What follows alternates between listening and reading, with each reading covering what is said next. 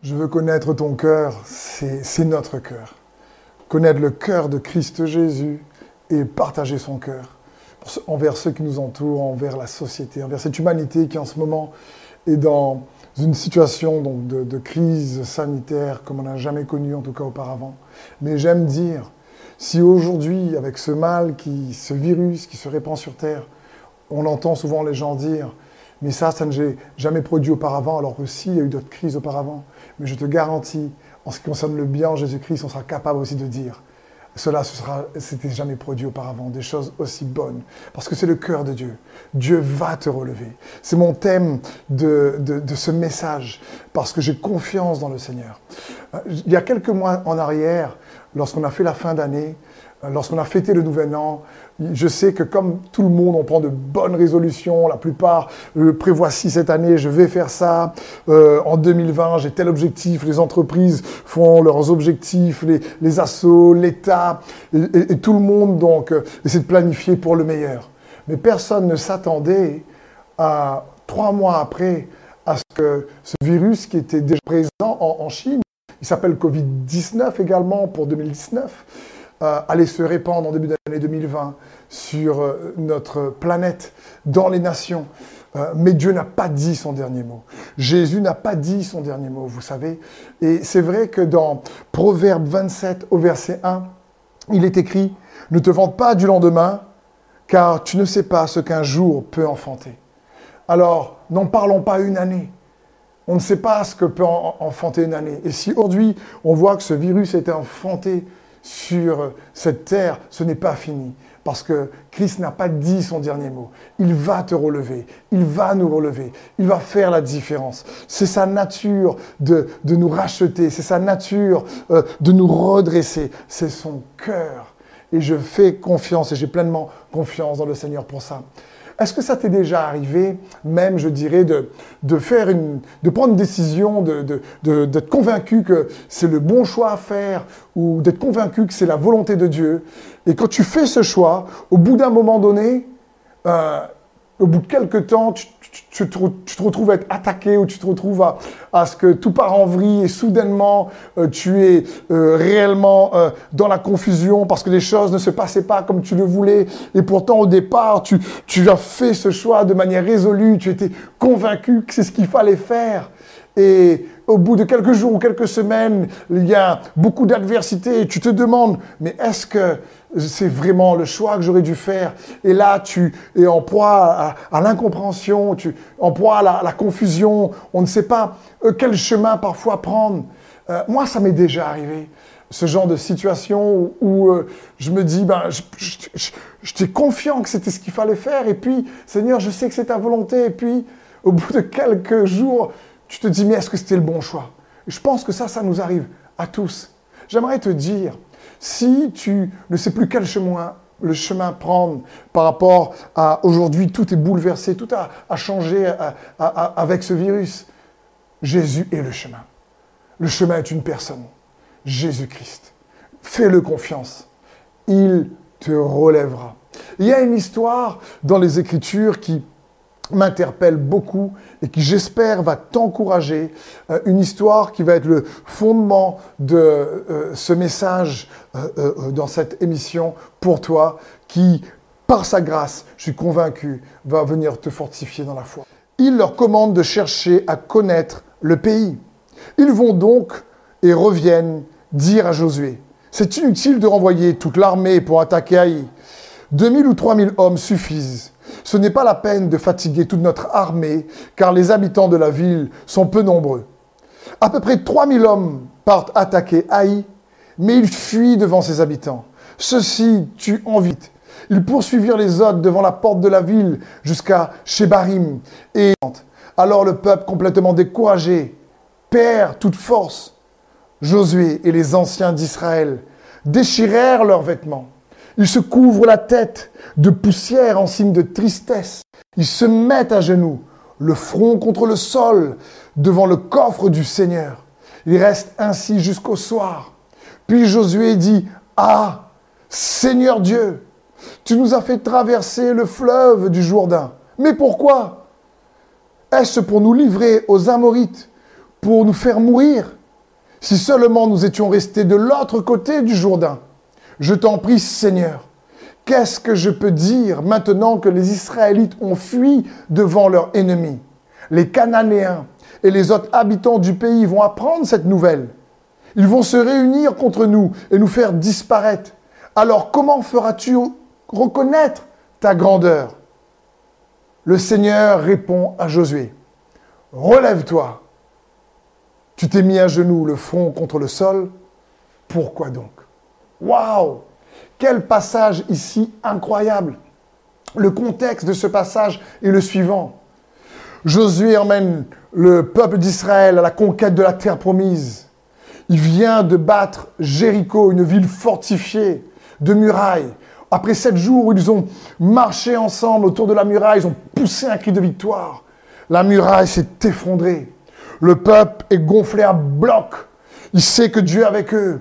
Ils ont le, torse gonflé, comme on dit. Là, ils sont dedans une période faste. Euh, tout leur réussit, c'est magnifique. Et du coup, ils doivent attaquer euh, un, autre, un autre village, une autre cité qui s'appelle Haï. Et là, ils se disent, écoute, euh, c'est pas la peine, on est tellement, on est tellement bon là que pas la peine d'amener toute l'armée, 3, 3000 personnes, 4000, allez, en gros, on va réussir. N'oublions pas également que l'Ancien Testament, c'est l'ombre des choses à venir et que le Nouveau Testament, la parole de Dieu nous dit que la réalité est en Christ. Il, y a 36 morts euh, euh, qui sont, ils sont poursuivis. Et le peuple ne comprend pas, mais qu'est-ce qui se passe? Pourtant, on fait bien la volonté de Dieu. Pourtant, c'est ce que Dieu nous a demandé. On, on était convaincus de ce choix. On a, ça a bien commencé. Et là, soudainement, ils sont dans la confusion. Soudainement, ils sont dans, dans une crise de panique. Soudainement, ils sont dans la peur. Ils se disent, mais comment on va faire? Et, Josué commence à même dire, mais pourquoi c'était mieux avant. Euh, pourquoi euh, On aurait dû rester là-bas? Mon frère, ma sœur, Josué ensuite se met à genoux et il est dans l'affliction. La Bible dit qu'il est resté avec les anciens à genoux toute une journée. Et à la fin de la journée, la tête contre le sol, c'est là qu'il demande à Dieu. Il dit, ah Seigneur, mais qu'est-ce qu'on va faire? Et la réponse de Dieu est étonnante, même choquante. Dieu lui dit, pourquoi es-tu à genoux? Pourquoi tu as la tête contre le sol? Relève-toi. Waouh! Je veux dire, c'est comme si Dieu dit, pourquoi tu restes victime des circonstances? Pourquoi tu t'affliges euh, un, peu, un peu trop de cette situation? Non, relève-toi, continue à avancer. Hé, je serai avec vous. Et comme vous lisez la, la suite de l'histoire, il y avait un, péché qu'il fallait régler dans le peuple d'Israël pour que justice soit faite. Mais nous, nous dit la parole de Dieu dans le Nouveau Testament, Jésus, notre justice. Il nous a fait justice. Et il te dit à toi et moi, relève-toi. Relève-toi. Va de l'avant. Il est avec toi. Ne reste pas affligé dans cette situation. Ne, ne, laisse pas les peurs te paralyser. Ne laisse pas cette situation soudaine qui arrive te faire croire que Dieu ne va pas te relever. S'il va te relever. Et comme il le dit à Josué, il le dit à chacun d'entre nous, relève-toi, ne reste pas victime des circonstances. Ne reste pas victime de cette situation. Josué, à un moment donné, se dit, mais peut-être que j'aurais pas dû avoir autant d'audace dans la foi. J'ai commencé dans la foi. Oh non, j'aurais dû me contenter de rester avant le Jourdain. Et c'est un faux contentement, ça. Eh, les pas de foi que tu as pris en début d'année, continue euh, euh, à, persévérer dans ces pas de foi. Je t'encourage, fais-le confiance. Non seulement il te relève, mais Dieu est en train de dire à Josué, Josué, je ne vois pas la situation comme toi. Je ne vois pas le temps de crise comme toi. C'est pas ça, Josué. Donc je t'encourage à fais-moi confiance, relève-toi. Vous savez, et dans ce temps de crise et de, confinement, on peut aussi être dans cette attitude, oui, il faut prier et c'est très important, ça commence dans la prière. Il faut être des enfants de Dieu qui prient, mais il faut aussi se lever. Il faut aussi pouvoir se relever et dire, Seigneur, oui, je sais que tu m'as dit me relever. Je veux me relever par la foi parce que tu es avec moi et Dieu va nous relever. C'est comme si Dieu dit à chacun d'entre nous, mes enfants, j'ai pas dit mon dernier mot. Euh, ne, soyez pas victimes des circonstances. Faites-moi confiance confiance. Je suis le chemin. Ne restez pas paralysés par la peur. Je vous ferai sortir de cette situation. Et c'est comme ça, ce moment, de crise, euh, ce moment de confinement n'est pas euh, confortable, mais j'aimerais nous rappeler que Dieu est avec nous. Il y a des bénéfices dans le temps d'adversité. Il y a des bénéfices dans le, temps de tempête et de crise et même de confinement que nous devons peut-être réaliser et dire Seigneur, fais-moi voir ces bénéfices. Imaginons par exemple l'apôtre Paul. C'est un exemple formidable. Lorsque l'apôtre Paul est en prison, Paul en prison, il n'y a pas de clim, il n'y a pas euh, de chauffage, il est confiné derrière les barreaux les mains sur les barreaux. Il est là. Et pourtant, l'apôtre Paul a écrit une grande partie du Nouveau Testament en prison. Philippiens, Colossiens. Il a, il a écrit des épîtres incroyables. Il n'a pas laissé le confinement le limiter. C'est juste impressionnant.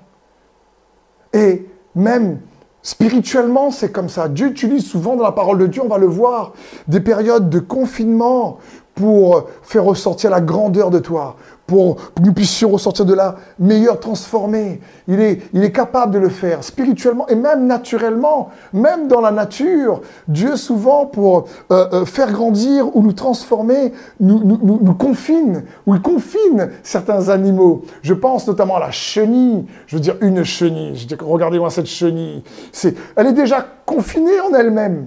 Euh, elle ne se déplace pas vite. Et pourtant, cette chenille, se met dans un cocon à un moment donné. Et la chenille est encore plus confinée dans le cocon. Et là, elle ne peut plus bouger. Et pourtant, dans ce cocon, il y a une transformation qui se poursuit, qui se produit. Et cette chenille se transforme ensuite en magnifique papillon. Et Dieu utilise cela.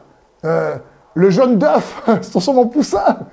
Il y a, il y a beaucoup de périodes euh, dans, de confinement où les hommes de Dieu sont devenus ceux qu'ils devaient devenir, que ce soit dans la nature, comme on vient de voir, ou même ce principe spirituel incroyable. Je pense au roi David. Le roi David, ce berger selon le cœur de Dieu, ce roi, cet homme selon le cœur de Dieu, qui, à un moment donné, appelé à être le, le roi d'Israël, obligé de fuir le roi Saül. Et il va dans les caves, il est dans la caverne d'Adoulam, enfermé, pendant des années, il fuit le roi David dans des caves. Mais c'est dans ce moment de crise, de confinement, que Dieu a fait ressortir le roi du berger. Dieu a fait sortir le roi du berger. Et, c'est souvent comme ça que Dieu procède. Dieu a fait sortir euh, d'Abraham, Abraham, dans des moments d'adversité parce qu'il a gardé la foi dans l'adversité. Il a fait ressortir de Sarah et la femme d'Abraham qui est devenue Sarah. Il a fait ressortir de Jacob, le petit-fils d'Abraham, de Jacob, il a fait ressortir Israël. Jacob était confiné chez Laban et pourtant il est devenu Israël dans ce moment de confinement, de doute. Et que dire de Joseph? Ce, prisonnier, cet esclave qui est devenu prisonnier. Et du prisonnier, il a fait ressortir un prince. De la prison, il a fait sortir un premier ministre. Et Joseph savait que même en prison, Dieu était avec lui. Genèse 39, verset 21 nous dit, L'Éternel fut avec Joseph, et il étendit sur lui sa bonté. Il le mit en faveur aux yeux du chef de la prison. Waouh je veux dire, même dans le confinement en prison, Dieu était avec Joseph. J'aimerais t'encourager et te rappeler que Dieu est avec toi, chez toi ou au travail. Dieu est avec toi. Peut-être que tu connais quelqu'un qui est malade, ou tu es malade toi-même, ou tu as perdu quelqu'un. Et on ne comprend pas tout. Mais Joseph n'a pas dû comprendre qu'il était en prison. Il n'avait rien fait de mal. Il s'était conduit de manière juste. Mais de la prison est sorti un prince. De la prison est sorti un premier ministre qui a gouverné l'Égypte. Et souvent Dieu fonctionne comme ça parce que Joseph n'a pas regardé à la vue, mais il a regardé à la foi. Il a fait confiance en Dieu constamment. Il a vu Dieu était avec lui. Vous savez, le temps de confinement, c'est aussi un temps, un temps où on fait une sorte de reset informatique. C'est comme si, on appelle ça un reboot, où on fait une, reset. C'est on relance la machine. C'est pourquoi? Parce que la mémoire de la, machine est trop pleine, alors il y a des bugs. Une reset signifie qu'on vide la mémoire de choses inutiles pour que la machine se relance avec les bonnes choses. Et le confinement, c'est un peu ça. Le confinement, c'est un, temps où on, reprend le temps de revaloriser les choses. J'aime dire, tu, toi et moi, on est peut-être confinés, mais pas abandonnés. Peut-être confinés, mais pour reprioriser. Peut-être confinés, mais pour revaloriser. Un reset où on enlève notre système de conviction, les choses erronées qui sont ébranlables. Ces choses-là, j'aimerais te dire. Donc n'oublie pas ces choses-là. Euh, on enlève ces choses de notre tête et, on, dit Seigneur, je veux réellement avoir ces choses vraies, ces choses euh, euh, fortes, confinées pour mieux le découvrir, pour mieux connaître son cœur. J'aimerais t'encourager. Le confinement n'a pas limité David. Le confinement n'a pas limité Jacob. Le confinement n'a pas limité Joseph. Et le confinement ne te limitera pas non plus. Ce qui nous limite, ce n'est pas le confinement. Ce qui nous limite, c'est notre manque de foi souvent. Parce que Dieu n'est pas limité par nos limites. Et j'aimerais t'encourager à repenser de plus en plus comme Dieu pense ce genre de période. Entre ta victoire et toi, ça s'appelle le mensonge. C'est lorsqu'on croit à un mensonge. C'est pour ça que Jésus a dit, vous connaîtrez la vérité, la vérité vous rendra libre. Parce que Dieu une victoire après cette période pour toi. Il veut te relever pour cela. Il ne veut pas que dans ce genre de circonstances, on reste euh, euh, réellement circonsto, conscient, mais Christo conscient. Il veut qu'on puisse réaliser par la foi qu'il est avec nous comme Joseph, même si on ne comprend pas. Il veut réaliser que c'est une période où on fait une, reset informatique, où on renouvelle notre façon de penser, et on, cherche à être préoccupé euh, de Christ, parce que ce n'est pas fini. Euh, souvent, on croit dans notre vie qu'un moment difficile, c'est la, la fin. Non, je, crois que tu as traversé des moments difficiles. J'ai traversé des moments difficiles, mais c'est pas la fin. Dieu va te relever. Mon frère, ma soeur et ceux qui nous regardent, je suis arrivé de la Réunion il y a 14 jours de la métropole. Je suis arrivé à la Réunion. Je suis moi-même confiné parce que le préfet a ordonné que ceux qui arrivent de métropole eh ben, restent cloisonnés chez eux au moins pendant 14 jours, une quatorzaine. Je suis dans le douzième jour à, rester chez moi et à me dire, mais Seigneur, comment je peux faire pour pas laisser ce, moment me, confiner, que ne pas me limiter. Donne-moi là, Seigneur, je crois en toi, donne-moi ta sagesse, ta grâce. Et le, et le moment de confinement a été pour moi, pour mon épouse Sandrine, un moment où on peut être créatif, un moment où on a, revalorisé euh, nos priorités, où on, a repensé de manière plus saine. Je lui disais à, Sandrine, mon épouse, je disais, mais chérie, demain c'est ton anniversaire, j'aurais voulu sortir, t'offrir un cadeau. Et elle me dit, mais dans ce temps de crise, le meilleur cadeau, c'est d'avoir la santé. Vous savez, ça, ça rend les choses beaucoup plus simples. Et j'aimerais t'encourager à comprendre cela. Renouvelle ta pensée pour rester sur la simplicité de l'évangile de Christ qui est amour, pour rester Christo-conscient. Dans Romains 12, verset 2, il est écrit, ne vous laissez pas modeler par le monde actuel, mais laissez-vous transformer par le renouvellement de votre pensée pour pouvoir discerner la volonté de Dieu, ce qui est bon, ce qui est agréable et ce qui est parfait. Waouh Ça, ça nous parle de nous renouveler. La repentance, c'est penser autrement, c'est croire autrement. Le mot repentance signifie je, pensais comme ça auparavant, je renouvelle ma façon de penser, je pense comme ça maintenant. C'est le mot métanoïa, transformer ce qu'on pense, changer de manière de penser. C'est ça, renouveler sa pensée. Et avoir une pensée qui, au lieu de se focaliser sur ce qu'on voit, se focaliser avec les yeux de la foi sur Christ, tu sais, j'aimerais te dire, il est là, même si tu ne le vois pas. Donc, fais-lui confiance, il va te sortir de là. Fais-lui confiance, il va te sortir de là. Même si tu ne vois pas, il est là.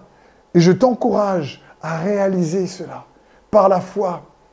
Et peut-être que tu me dis, mais moi, Steve, j'aimerais, j'aimerais vraiment penser ça, mais j'y arrive pas. J'aimerais vraiment, mais j'ai perdu un, être cher dans ma famille, que ce soit par le coronavirus ou, une autre maladie, ou euh, j'ai la crainte de perdre mon travail et je comprends. Je ne sais pas quel salaire je, veux avoir, je vais avoir. Je ne sais pas combien de temps le confinement va durer. Est-ce que je suis obligé de fermer une entreprise? J'ai des salariés aussi à, à, à payer. Je ne sais pas comment faire. Et, donc, je ne je, je sais pas, je veux, je veux cette, cette, cette, cette foi regarder à Christ. Mais j'ai une crainte, j'ai une peur et je ne sais pas comment faire. Alors j'aimerais t'encourager. Approche-toi de Dieu tel que tu es. Et voilà qu'une femme cananéenne qui habitait là vint vers lui et se mit à crier. Seigneur, fils de David, aie pitié de moi. Ma fille est sous l'emprise d'un démon qui la tourmente cruellement. Mais Jésus ne lui répondit pas un mot. Seigneur, Viens à mon secours. Il lui répondit, Il ne serait pas juste de prendre le pain des enfants de la maison pour le jeter aux petits chiens. C'est vrai, Seigneur, reprit-elle. Et pourtant, les petits chiens mangent les miettes qui tombent de la table de leur maître. Alors Jésus dit, Oh, femme, ta foi est grande, qu'il soit donc comme tu le veux. Et sur l'heure, sa fille fut guérie. Waouh, quelle histoire et c'est une histoire, cette femme euh, euh, vraiment est en crise par rapport à la situation familiale qu'elle connaît. Sa fille est tourmentée par un démon. Et elle vient vers celui qui guérit, qui délivre. Et franchement, il ne la répond pas tout de suite. Mais ce qui est intéressant, c'est dans Matthieu ici, elle appelle Jésus Seigneur, fils de David. Et le fils de David est une, une terminologie qui était utilisée à l'époque que par les Juifs, pas par les Cananéens pas par les étrangers. C'est comme si elle arrivait devant Jésus en prétendant d'être quelqu'un d'autre. Elle est arrivée devant lui en voulant se faire passer pour euh, une personne juive qui connaît euh, Jésus parce qu'elle voulait pas être méprisée. À l'époque, les femmes étaient très méprisées. À l'époque, si tu étais euh, vraiment un étranger, alors le peuple d'Israël te méprisait. Et donc elle arrive, elle dit Seigneur, fils de David, pour, prétendre d'être quelqu'un d'autre. Et Jésus ne la répond pas. Mais elle le supplie et Jésus dit ah non non je ne suis pas là pour m'occuper des étrangers c'est pas ma mission. Et il dit je suis pas là pour donner le, pain des enfants euh, aux, chiens mais c'est une parole sur le coup pas facile à entendre. Mais elle dit mais les chiens mangent même les miettes qui tombent de la table. Et tout de suite, elle revient avec cette authenticité. Tout de suite, elle, elle vient avec Jésus, avec cette transparence, cette honnêteté, cette simplicité. Elle est, elle est plus à prétendre qu'elle n'est pas. Mais elle vient vers lui avec ses faiblesses. Elle vient vers lui avec sa honte. Elle vient vers lui avec son mépris. Elle vient vers lui avec ses craintes. Elle vient vers lui avec ses peurs. Elle vient vers lui telle qu'elle est. Elle est authentique. Elle est honnête.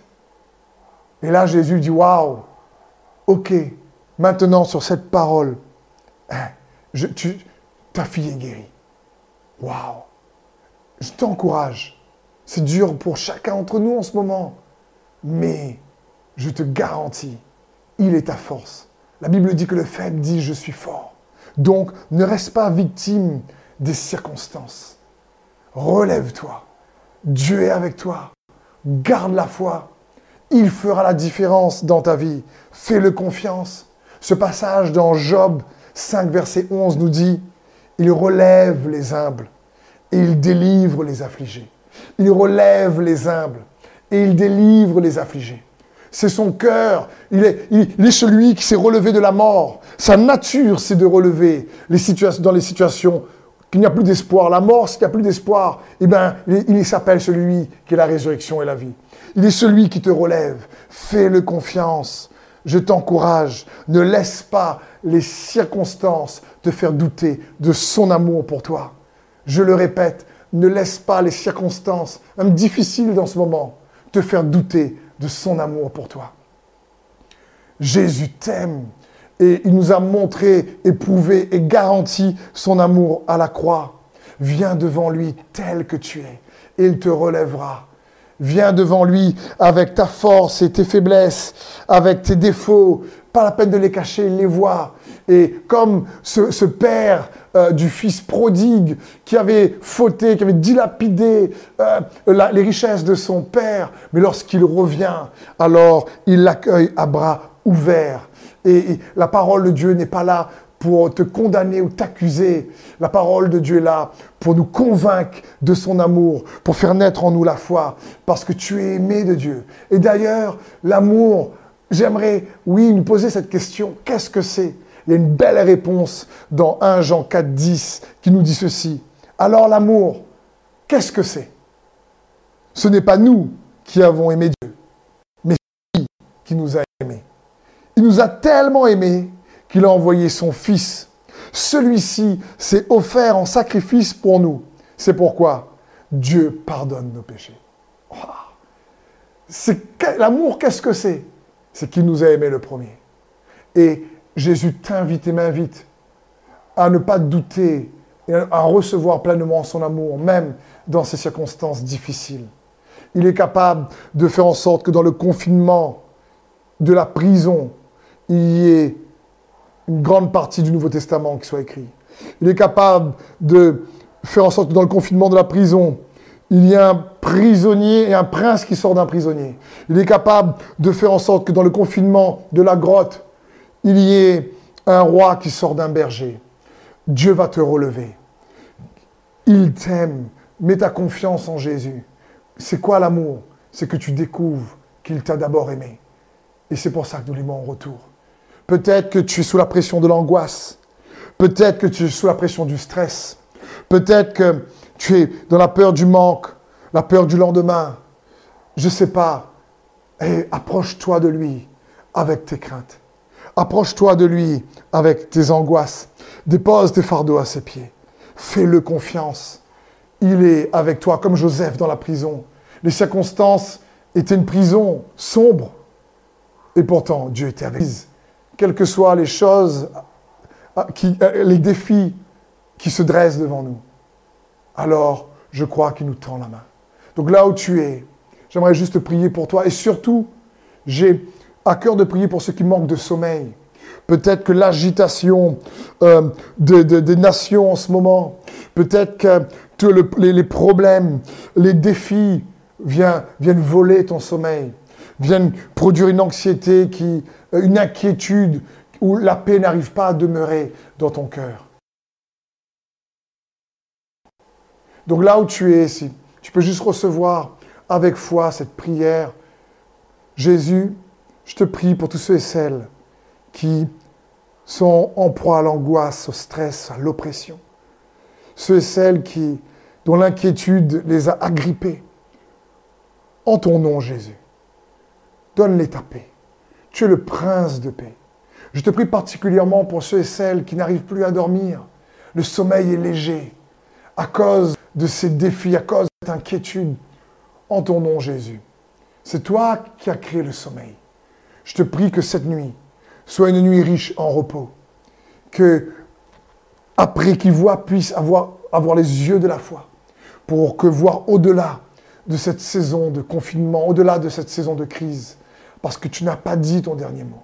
Il y a eu d'autres crises et nous avons commencé l'année avec de bonnes résolutions. Nous sommes dit que c'est une année où tu vas intervenir. Peut-être que nous n'attendons pas à cette crise, mais tu vas intervenir. Ce n'est pas le Covid-19 qui aura le dernier mot. C'est toi, Jésus, parce que tu nous rachètes et tu nous aimes. Alors je te prie pour chaque personne que ta paix soit leur portion, dans le nom de Jésus. Amen. Peut-être aussi que tu me dis, Steve, ben, je suis tombé sur le message par hasard ou c'est quelqu'un de ma famille qui m'a envoyé, j'ai besoin de paix, je ne sais pas trop quoi faire. J'ai besoin de Jésus dans mon cœur ou tu étais loin de Dieu et, et aujourd'hui cette situation de crise te rend plus attentif et, et, tu veux entendre euh, les paroles qui produisent la foi parce que la Bible dit la foi vient de ce qu'on entend, ce qu'on entend vient de la parole de Christ à côté de tout ce qu'on entend au niveau des infos. Et c'est bien de s'informer. Il faut s'informer. Mais il ne faut pas que l'information que nous recevons produise la peur. Alors que la parole que nous entendons de Christ produit la foi. Et tu me dis, Steve, oui, j'aimerais que Jésus habite mon cœur. J'aimerais avoir cette paix. J'aimerais euh, vraiment euh, avoir ce repos, cette force, m'approcher de Jésus tel que je suis, comme j'ai partagé dans ce message. Si c'est le cas, je t'invite à faire cette prière simple avec moi, là où tu es, et à dire avec moi, Jésus, je te donne mon cœur. Jésus, choisis de croire en toi, de croire que tu es mort et ressuscité pour moi. Jésus, je sais que tu es mort pour me pardonner de mes péchés et que tu es ressuscité pour faire de moi une nouvelle créature en toi. Et je le déclare et je le confesse. Je crois dans mon cœur et je confesse de ma bouche. Je m'attends à toi, Jésus. Fais de moi cette personne dont le cœur est rempli de ta présence. Enlève le poids de, de, la culpabilité, des accusations, de mes erreurs, de mes péchés sur mes épaules. Lave-moi par ton sang. Inscris mon nom dans ton livre de vie. Je me rends compte, Jésus, que oui, la vie sur terre est tellement fragile qu'elle ne tient qu'à un fil. Je veux fixer mes regards sur toi et réaliser que cette vie sur terre est une préparation pour la vie à tes côtés, pour l'éternité. Merci de m'aimer et de ne pas m'accuser. Merci de me pardonner. Je crois en toi, Jésus. Et je, je déclare de ma bouche, ce qui croit dans son cœur est justifié. Et ce qui confesse de sa bouche est sauvé. Ce qui croit dans son cœur est sauvé. Ce qui confesse de sa bouche est justifié.